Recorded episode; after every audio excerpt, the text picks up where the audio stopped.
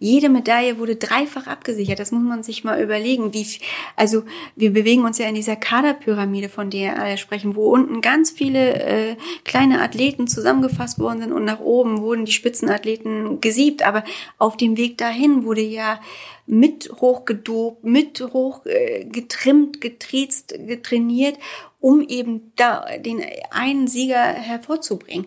Und die da unten quasi, äh, wo sind die? Ne? Also die, die, die muss man sehen oder die Geschichten hören wir hier, die bekommen wir hier erzählt und die sind wichtig äh, zu vermitteln.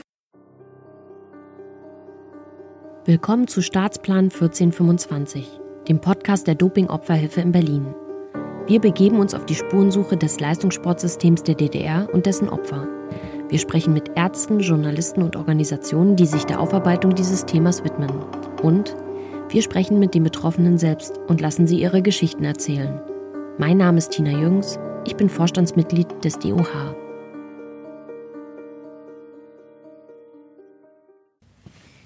Dies ist der zweite Teil meines Gesprächs mit Daniela Richter. Sie gehört zur Landesbeauftragten für die Aufarbeitung der SED-Diktatur von Mecklenburg-Vorpommern und ist für die Geschädigten des DDR-Leistungssportsystems zuständig.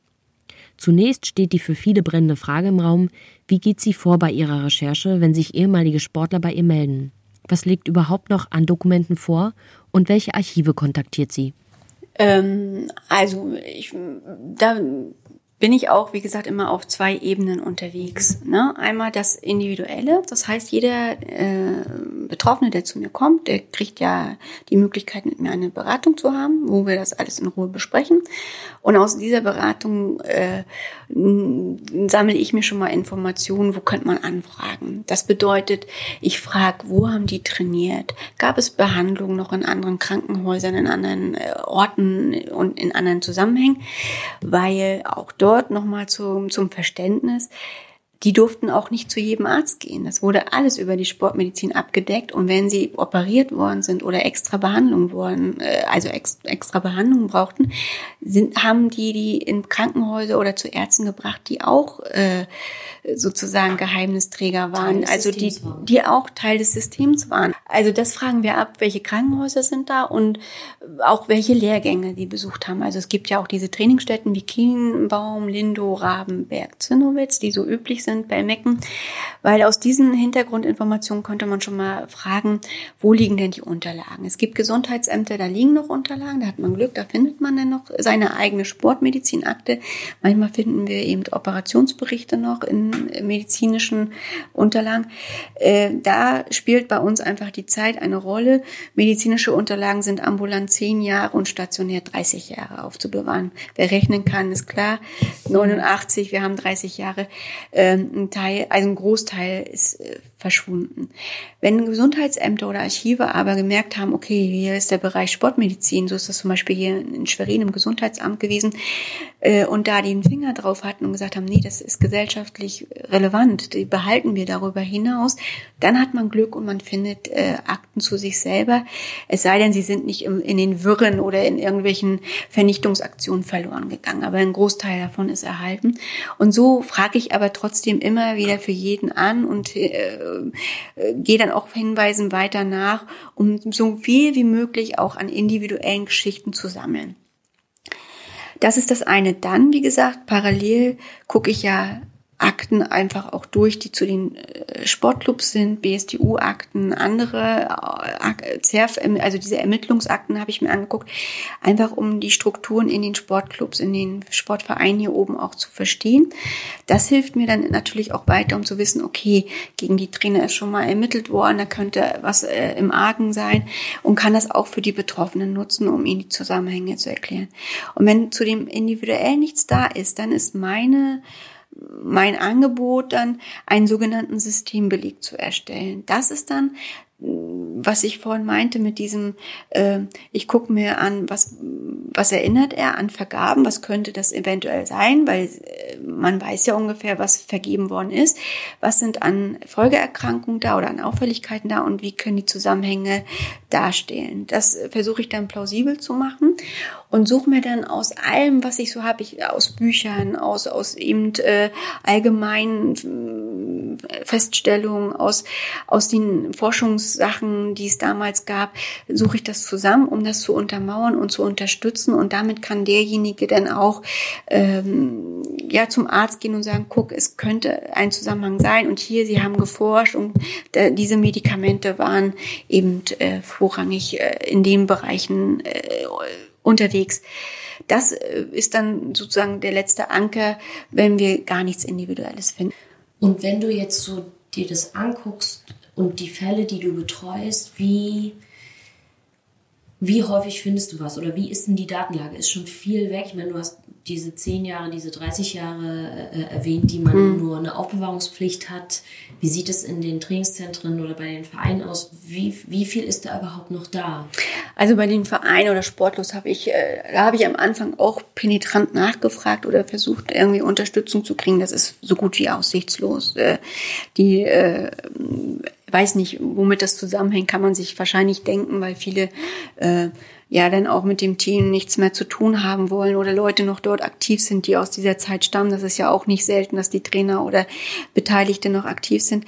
Viele haben auch wirklich nichts mehr. Die haben äh, einen Cut gemacht, die haben reinen Tisch gemacht und nochmal sich neu aufgestellt. Das haben, also das ist auch sehr differenziert. Was wirklich äh, wichtig sind, sind äh, Gesundheitsämter, sind Landesarchive, Staatsarchive, sind diese Ermittlungsakten, weil die, die ZERF-Ermittlung, also diese zentrale Ermittlungsstelle für Vereinigung und Regierungskriminalität, die es Mitte der 90er gibt, die hat äh, die hat ja erfreulicherweise auch eine Menge sichern können. Die waren ja noch äh, in, in der glorreichen Lage, zu einem guten Zeitpunkt äh, aktiv gewesen zu sein und haben auch einiges gesichert. Nachdem wir viel über die Organisation und Dokumentation des DDR-Sports gesprochen haben, interessiert mich nun, was eigentlich im Nachgang an den Zusammenbruch der SED-Diktatur geschehen ist. Welche Gerichtsprozesse gab es und wurden die Verantwortlichen überhaupt zur Rechenschaft gezogen?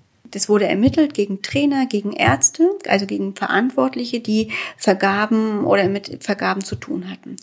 Und da wurden Sportler, also es wurde so, sozusagen von oben nach unten ermittelt. Es begann mit den Hauptverantwortlichen Ewald und Höppner und dann wurde immer geguckt, welcher Haupttrainer gab es da und es wurde dann immer weiter nach unten und viele Sportler auch angeschrieben und gesagt, äh, habt ihr was bekommen?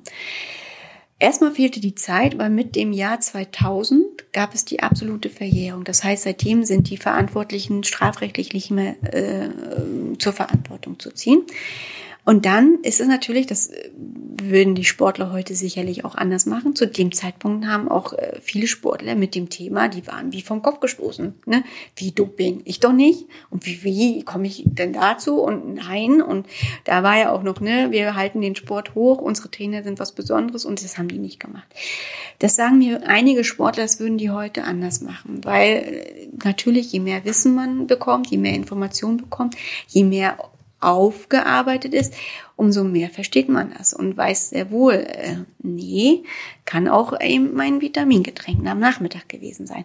Und daher würden heute viele anders aussagen und es würden die Ergebnisse einfach auch anders aussehen. Viele Trainer und Verantwortliche sind sozusagen, da ist das Verfahren eingestellt worden gegen Geldauflage, weil man entweder die Zeit nicht mehr hatte, nach weiter zu ermitteln oder äh, die Aussagen das nicht hergegeben haben. Das heißt, die juristische Aufarbeitung, die strafrechtliche Verfolgung, ja, das ist gegessen vergessen. Also das ist äh, vorbei und äh, das, was wir sichern konnten an Unterlagen, das ist da und das ist aufgehoben, das ist auch gut, dass wir das noch nutzen können. Ähm, und die ist ja auch sehr umfangreich. Aber das hätte sicherlich noch mal anders ausgesehen, wenn man mehr Zeit hätte und noch mal äh, intensiver auch mit den Aussagen hätte arbeiten können. Das heißt aber auch, dass für die Betroffenen, sagen wir mal, die juristische Aufarbeitung und juristische Anerkennung dessen, was ihnen, hoch, dessen, was ihnen widerfahren ist, so auf juristischer Ebene mhm. nicht mehr passiert. Und das Einzige sozusagen, was man dann als Betroffener, die Möglichkeit, die man hat, ist sozusagen durch die eigene Recherche, mhm. durch vielleicht einen äh, Entschädigungsantrag, mhm. der dann mhm. eventuell bewilligt wird, eine Form von Anerkennung mhm. der des erlittenen zu bekommen, ja, weil das es auf juristischem so. Wege tatsächlich mhm. nicht mehr geht. Ja, das ist auch so. Und das ist, äh, das ist aber auch etwas, was äh, klar vielen nicht klar ist. Das ist juristisch einfach, viele wollen heute noch nicht, äh, wie muss ich jetzt einen Trainernamen benennen? Warum? Die haben heute auch immer noch diese Scham oder diese Furcht, was passiert, wenn ich die veröffentliche. Und ich sage, juristisch, äh, die, die kann man da ohnehin niemanden mehr belangen.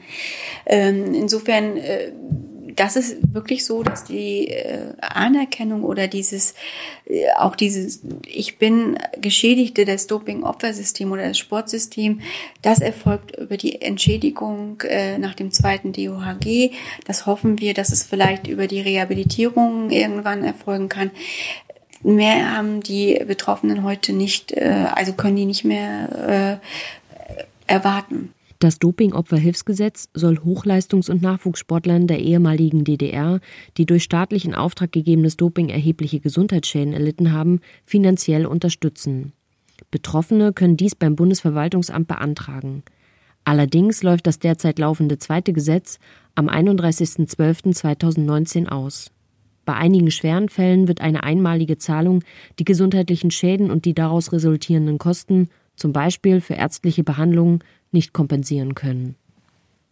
Aber umso wichtiger ist es dann auch, dass diese, diese Entschädigung da ist und auch, dass diese Rehabilitierung durch, äh, vielleicht durchgeht, um einfach auch folgende Ansprüche zu sichern. Einfach auch äh, zu sagen, ich bin so schwer krank, ich kann nicht mehr arbeiten oder ich äh, ne, habe mit den körperlichen und psychischen Erkrankungen zu tun, äh, dass man darüber einfach auch unterstützt wird durch äh, Zahlungen, durch äh, Hilfsmittel, die man bekommt, durch Therapien verdienen. Also auch diese 10.500 Euro Entschädigung, die die Betroffenen bekommen, ist in vielen Fällen ja gar nicht ausreichend, wenn man ein ein Bad oder eine Wohnung behindertengerecht ausbauen muss, weil man auf einmal eben ne, nicht mehr gehen kann oder andere äh, Schwierigkeiten hat, dann weiß man, dass man mit 10.500 Euro nicht weit kommt. Und das äh, wünschen sich denn Betroffene, die dann eben einen Schritt weiter gehen wollen, äh, da auch Unterstützung zu bekommen. Viele Therapien, die sie benötigen, Schmerztherapien, Osteopathie oder Psychotherapie, muss dann auch teilweise selbst bezahlt werden. Da ist man ganz schnell an, an den Grenzen des Finanziellen Stellen, weil man ja auch gar nicht äh, voll berufstätig sein kann. Also da ist das ja auch so, ein, so eine Spirale, in der sie sich befinden und wo sie sich einfach wünschen würden, dass es auch ein Stück einfacher gelingen kann, dass man das äh, einfacher vermitteln kann, dass die Ärzte einen da mehr unterstützen, auch die Behörden, die Ämter äh, einfach da auch einen anderen Blick drauf bekommen. Deswegen ist die juristische Aufarbeitung die eine Geschichte, was aber nach wie vor wichtig und relevant ist und auch eine unserer Aufgaben ist, also auch der Landesbeauftragten, ist die historische Aufarbeitung, die gesellschaftspolitische, zu sagen, es sind so viele Unterlagen noch nicht gesichtet, noch nicht ausgewertet. Es gibt so viele Themenbereiche, wo man äh, Studien zu machen könnte, Forschung, äh, Dissertation, wo man sagen, dass, dass man einfach dieses Bild immer mehr vervollständigt. Ich sage meinen Betroffenen immer, es ist wie Puzzeln. Ne, wir fügen immer ein Bildchen dazu. Wir würden wahrscheinlich das Puzzle nie mehr vollständig hinkriegen. Aber je mehr Puzzleteile man hat, umso erkennbarer ist es und das brauchen die trotzdem. Also, oder das braucht die, diese Thematik einfach, dass man immer noch mehr äh, sich reinliest und anguckt und, und sichtet und auswertet. Wenn eine juristische Verfolgung nicht mehr möglich ist, dann ist die Erforschung und historische Aufarbeitung umso wichtiger. Für die einzelnen Betroffenen kann es sich um ein Wiederfinden der eigenen Identität handeln, um einen Akt der Selbstermächtigung. In einer Gesellschaft, die sich natürlich viel lieber mit der goldenen, schönen Seite der Medaille beschäftigen möchte, braucht es aber doch die Auseinandersetzung mit der dunklen Seite des DDR-Sports. Eine Sicht auf den Preis, den die sogenannten Diplomaten im Trainingsanzug haben zahlen müssen.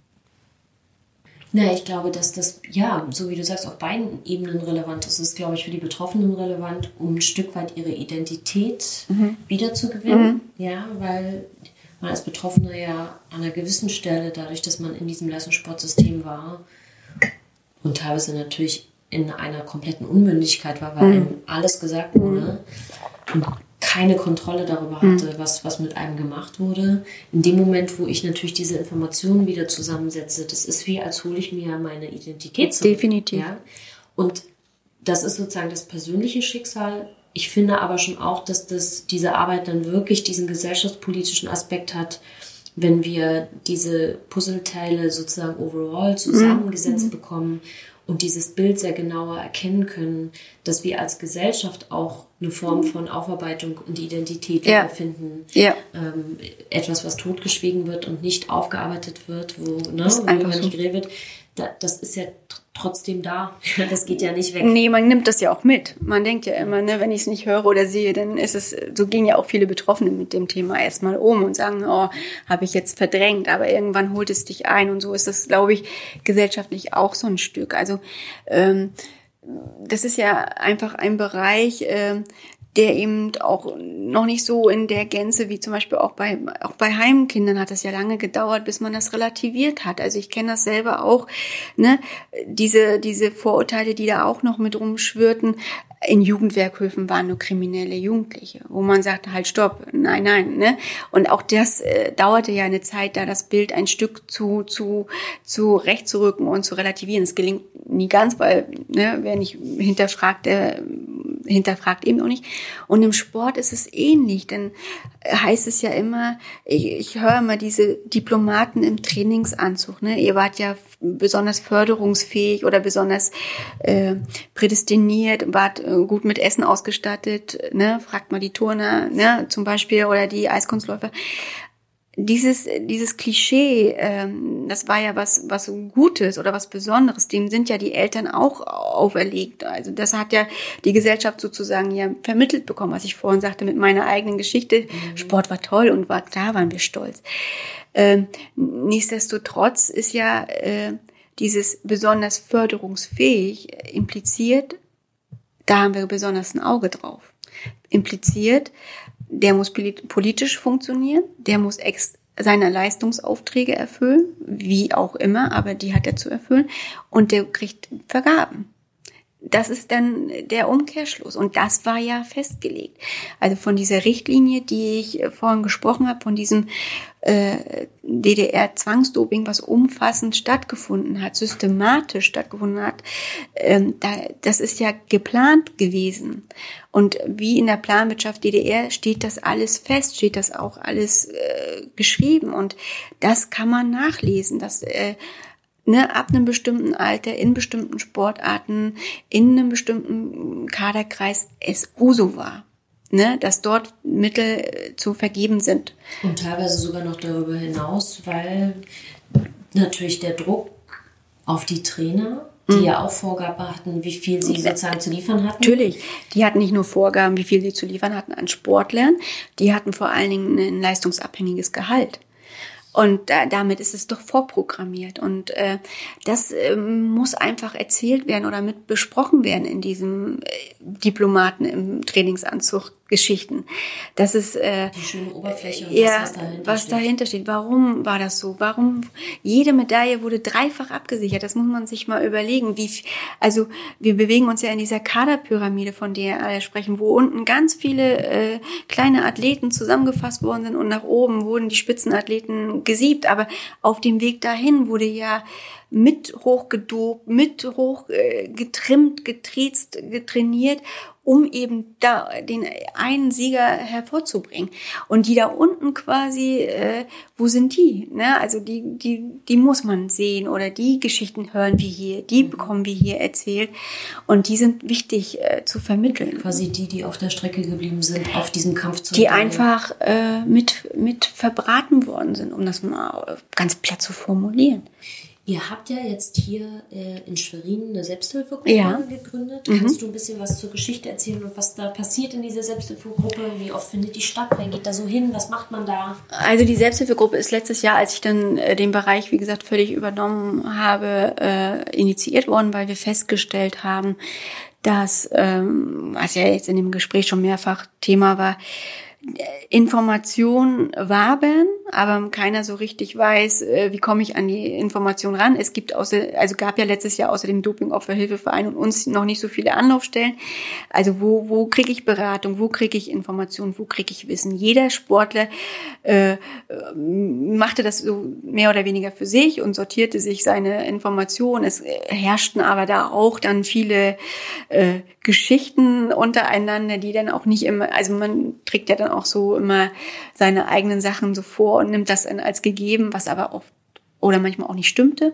Und unser Wunsch war einfach erstmal so eine Plattform zu finden oder so, so ein Forum zu finden, wo können die sich treffen, wo können die sich begegnen.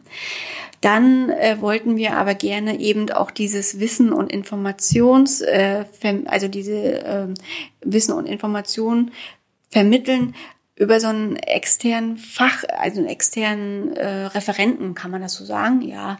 Also jemanden, der aus dem aus einer Fachlichkeit kommt, der zu bestimmten Themen, die die Sportler schon auch alle betrifft, einfach mal was dazu sagen kann, so dass man eben wirklich Informationen bekommt und dann aber auch gleichzeitig noch mal zu sagen, wie, wie gehe ich mit, mit bestimmten Problemen um, beziehungsweise auf welchem Stand bin ich gerade, wie habt ihr das gemacht? Also da dann nochmal einen Austausch herzustellen. Das ist dann so immer der zweite Teil des, äh, des Treffens, nachdem sie eben diese, äh, dieses Referat erhalten haben. Und das bewährt sich ganz gut, weil sie dann somit äh, so nicht nur im eigenen, also in der Vergangenheit schmoren, sondern auch immer etwas bekommen, wo sie für die Zukunft was mitnehmen können. Wir haben das bis jetzt im, zwei bis dreimal im Jahr äh, versuchen wir das hinzukriegen. Das ist ja natürlich auch mal personell und zeitlich zu sehen, weil die Anfahrtswege ja auch immer äh, ziemlich äh, umfangreich sind für die Sportler. Wir machen das hier in Schwerin, aber es ist äh, gut besucht. Wir sind bis zu 30 inzwischen, die äh, ne, dazu kommen und es wechselt auch. Und dadurch ist der, ist der Input natürlich auch äh, neuer, ne? weil dann unterschiedliche Sportarten kommen, beziehungsweise das, was ich gerade sagte, diese unterschiedlichen Stadien, in denen die sich befinden und sich da gut unterstützen. Und dann äh, ist sozusagen die Serviceleistung von uns, sage ich immer, von unserer Landesbeauftragtenbehörde, dass ich für die, die nicht dabei sein können, die aber trotzdem in unserer Beratung und Begleitung sind, die äh, die Inhalte quasi als Newsletter allen verschicke und zu, zur Verfügung stelle, so dass auch die, die nicht kommen können, immer das Gefühl haben, wir sind angebunden, wir sind involviert und ich kann was daraus nehmen, weil ähm, ne, wo wir immer bei sind, es ist noch immer viel Charme da, noch viel Zurückhaltung. Sportler äh, brauchen viel geduldige Begleitung, bis sie eben auch dazu, also viel Vertrauen, was man da sich erarbeiten äh, sollte, bis sie soweit sind, dann auch ähm, Wege zu gehen beziehungsweise es anzunehmen. Sie sind alle Leistungssportler, die das alles alleine hinkriegen und alleine können und so geprägt sind, denen es schwerfällt, manchmal Hilfe anzunehmen, zuzulassen und das auch einfach äh, anzunehmen. Also so viel, sag ich mal, Dankbarkeit und, und auch äh, diese Rückmeldung, wie froh sie sind, dass es äh, Leute gibt, die, die dabei sind oder an ihrer Seite sind, habe ich in meiner Berufskarriere noch nicht so oft gehört. Und daran merkt man das einfach, wie, wie, wie wichtig das auch für die Sportler ist, zu wissen, ich bin da gut aufgehoben, meine Geschichte ist aufgehoben, ich bin geschützt äh, mit, mit dem, was ich da auch äh, veröffentliche oder erzähle. Und das ist einfach äh, wichtig bei allem und dann eben auch für die Sache einzutreten und zu sagen, für euch lohnt es auch, äh, diese Seiten oder diese andere Seite der Medaille zu erzählen. Hm. Wenn jetzt Betroffene dieses Interview hören ähm, und vielleicht so den Verdacht haben, ha, vielleicht stimmt bei mir auch was nicht, mhm. ähm, oder sie können sich sogar ganz dezidiert daran erinnern, dass sie äh, Dopingmittel oder mhm. Medikamente erhalten haben als Kinder und Jugendliche im DDR-Sport mhm. oder auch später. Mhm. Ähm, was würdest du ihnen raten? Sollten sie sich direkt äh, bei euch melden, in, bei euch in, in der Stelle oder direkt bei dir? Wie, was würdest du Betroffenen sagen? Also wie gesagt, ne, wir hatten ja am Anfang gesagt, dass die Landesbeauftragten alle Beratung vorhalten. Also man kann zu jeder äh, zuständigen äh, Landesbeauftragten oder dem Landesbeauftragten in seinem Bundesland gehen und dort äh, eben sich Beratung holen. Es gibt den Dopingopferhilfeverein, der ja auch äh, als Beratungsstelle äh, eine Beratungsstelle vorhält und dann äh, überhaupt erstmal äh, das anzufangen ist wichtig. Also wirklich auch den Hörer zu nehmen. Das ist die, wenn ich, ich sage immer den Betroffenen, wenn sie das geschafft haben, anzurufen und zu sagen, ich würde gerne mal mit jemandem sprechen, ist die schlimmste Hürde überhaupt genommen. Der Rest, der ergibt sich von selbst, weil man wird man ja weiter begleitet und durch äh, unterstützt. Aber überhaupt ist mm, da hinzukommen. Und das kann man gut äh, bei den Behörden machen. Die sind auch äh, auch geschützt, die sind auch äh, fachlich kompetent. Das ist etwas, äh, die sich damit auskennen, wo man auch gut aufgehoben ist. Wenn Sie mit Daniela Richter oder der Landesbeauftragten für die Aufarbeitung der SED-Diktatur von Mecklenburg-Vorpommern in Kontakt treten möchten, finden Sie in den Shownotes die Links zu den entsprechenden Websites. Vielen Dank fürs Zuhören.